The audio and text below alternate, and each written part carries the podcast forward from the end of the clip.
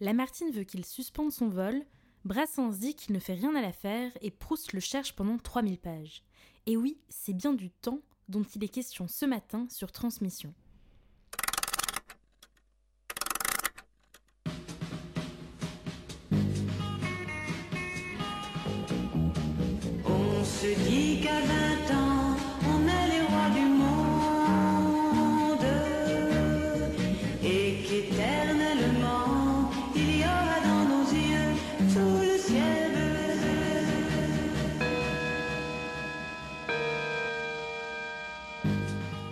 Dans Prise de temps, nous parlons du temps qui passe.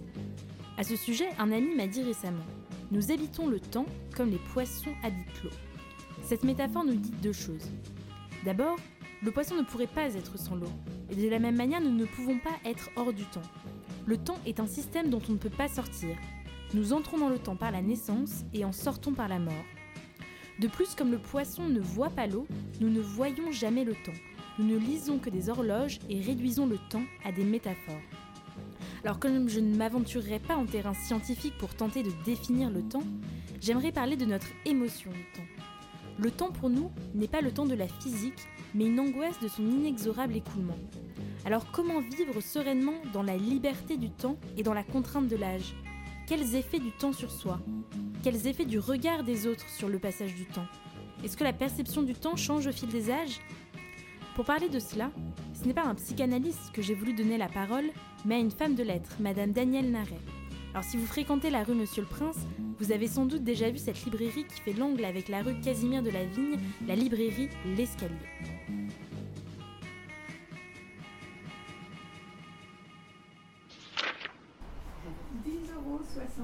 s'il vous. Ouais, c'est bon.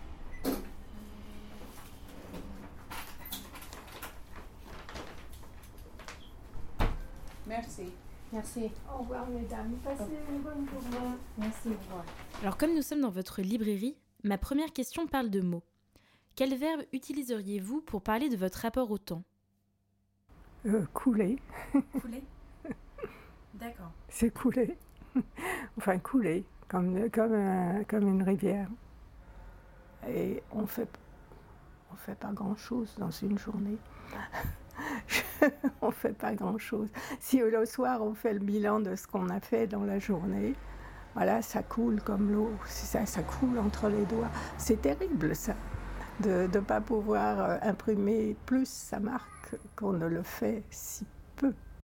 Et est-ce que la lecture, c'est un remède à l'angoisse du temps qui passe? Pourquoi avoir peur du temps qui passe? Bah, la, peur de plus pouvoir être capable de faire les choses qu'on pouvait faire quand on avait 20 ans. Ça, c'est sûr.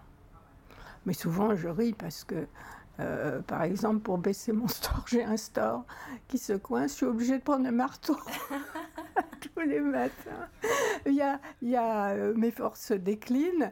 Et alors, je ris souvent parce que euh, il faut que je trouve des moyens pour arriver.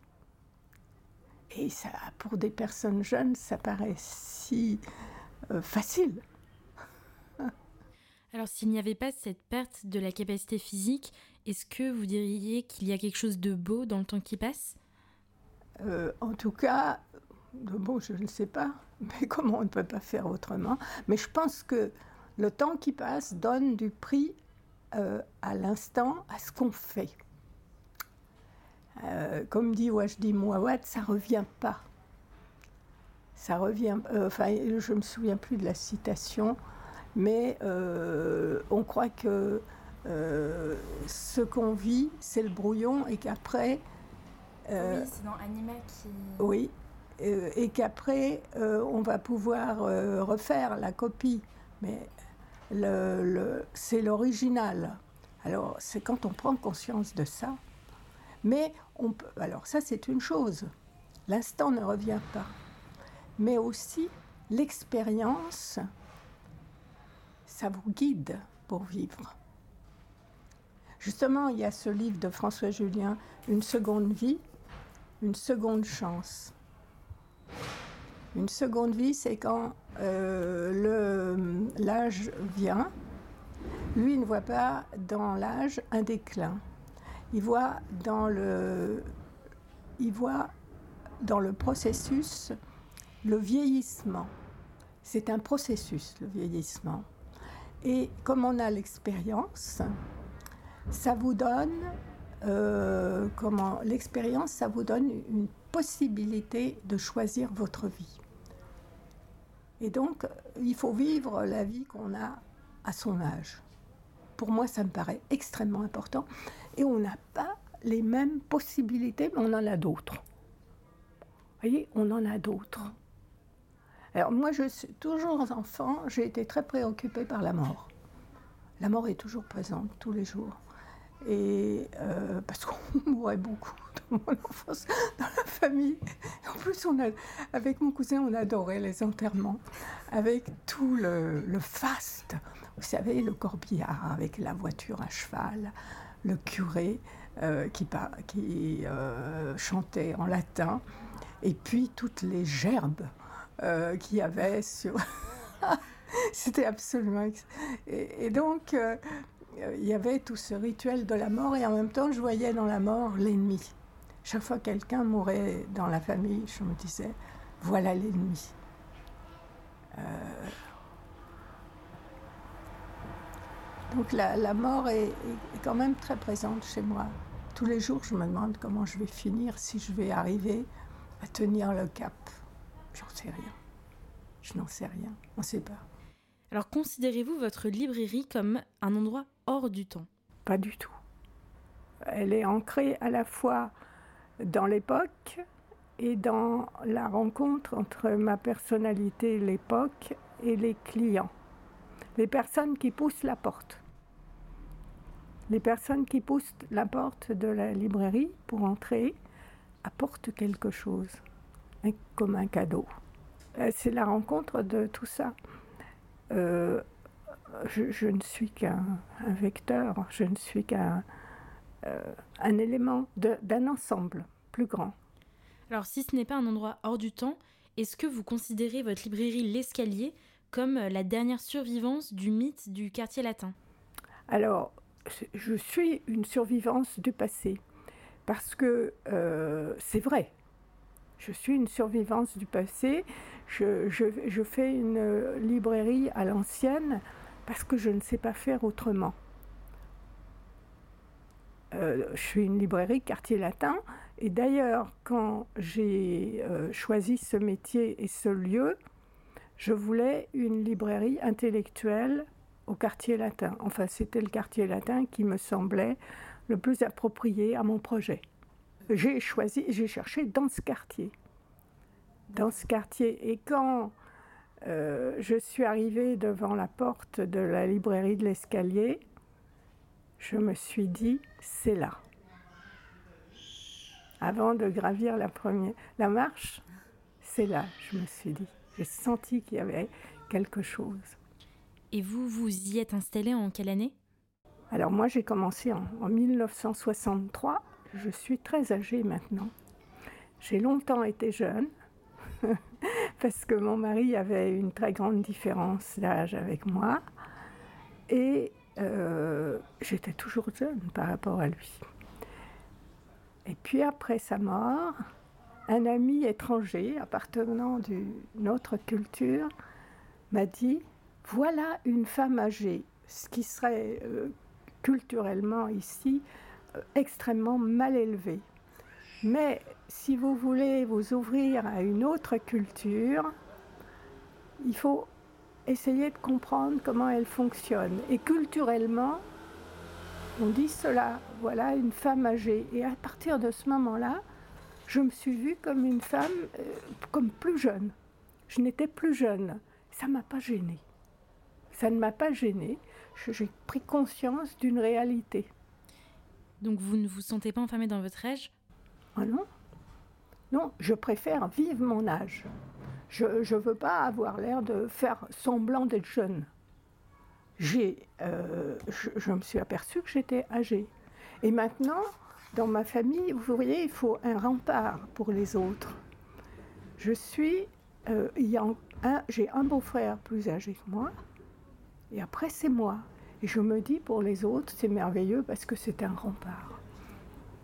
c'est merveilleux. Et je n'avais pas peur de vieillir parce que ma grand-mère, ma grand-mère adorée était une très jolie grand-mère. Je, voulais lui ressembler. Et donc, je n'ai jamais eu peur de vieillir grâce à elle.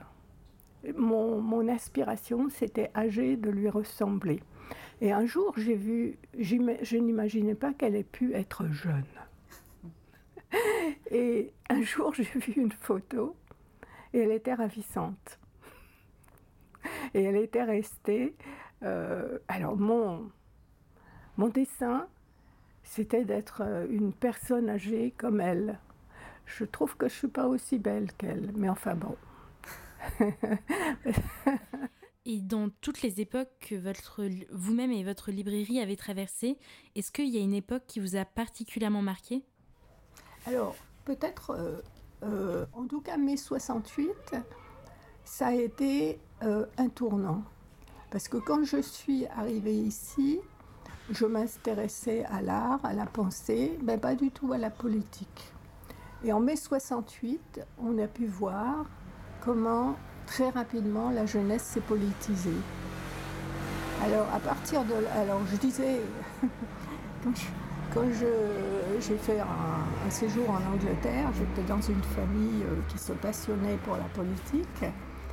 Et il me disait Ah, Daniel, euh, vous, vous qui vous intéressez à tout, vous vous intéressez pas à la politique. Et je disais Je peux pas comprendre, parce que dans ma famille, on parlait jamais politique. Euh, et comme je voulais euh, comprendre par moi-même, je ne voulais pas adopter les idées de mon milieu social. Je voulais vérifier par moi-même. Et donc en mai 68, les- c'est fou ce qu'on a pu vendre et lire comme essai théorique.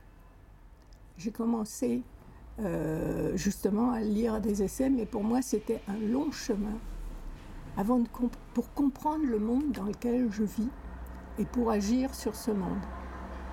Comprendre, donc il fallait aller à l'école, en quelque sorte, par les livres.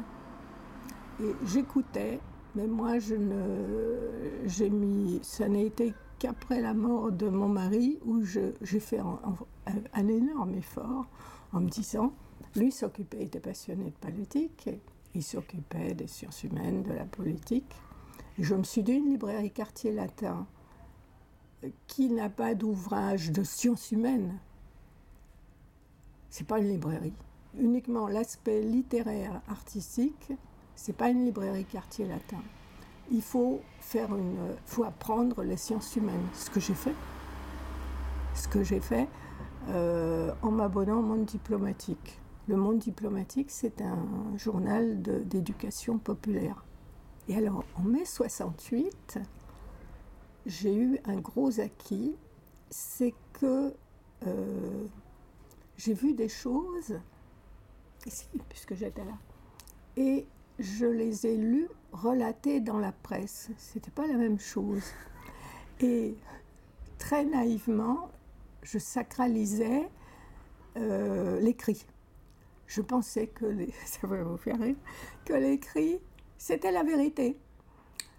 Et je me suis aperçue que l'écrit, ce n'était pas la vérité. Et là, à partir de, cette époque, j'ai eu un doute critique